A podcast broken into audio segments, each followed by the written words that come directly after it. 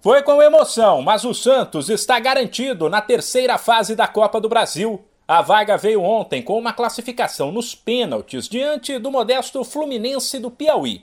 Em Teresina, a equipe da casa adotou uma postura diferente do que normalmente acontece nesse tipo de partida.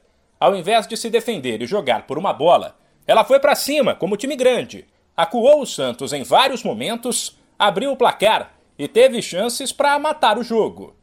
Apesar da atuação ruim, é importante destacar que o Peixe sofreu com o gramado, que não estava nas melhores condições, teve um gol mal anulado pela arbitragem, e mesmo com um a menos, já que Camacho foi expulso, foi guerreiro e buscou o empate por 1 a 1, que saiu aos 36 do segundo tempo.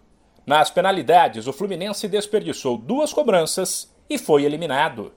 Em entrevista à TV Globo na beira do campo, o autor do gol do Santos, o meio-atacante Ricardo Goulart, disse que já esperava um duelo duro. Hoje viemos aqui no Piauí Teresina jogar contra uma grande, uma grande equipe, está invicto no campeonato local, então a gente sabia da dificuldade, campo encharcado, é apenas um jogo, uma partida, um com a menos, então a gente é, fez um primeiro, primeiro tempo um pouco abaixo, um pouco né, falta de, de, de, algumas coisas que a gente não conseguiu executar, mas no segundo tempo a gente ligou a chavinha, teve um expulso, e foi na superação e a equipe toda está de parabéns. Contratado para ser o craque do time e ajudar na reestruturação do Peixe, principalmente com a saída de Marinho.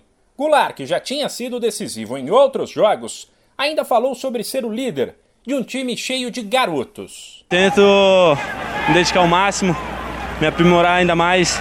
Estou jogando com jovens, eu tento né, aconselhar como, como eu gosto de receber a bola, como tem que ser a jogada. Né? O professor Fábio também, com essa semana de treinamento, ele conseguiu fazer esse trabalho. Hoje o Pirano foi muito feliz na assistência, eu consegui fazer um movimento correto na hora certa e a gente poder empatar a partida que estava muito difícil. Os confrontos da terceira fase da Copa do Brasil serão definidos no fim do mês em um sorteio.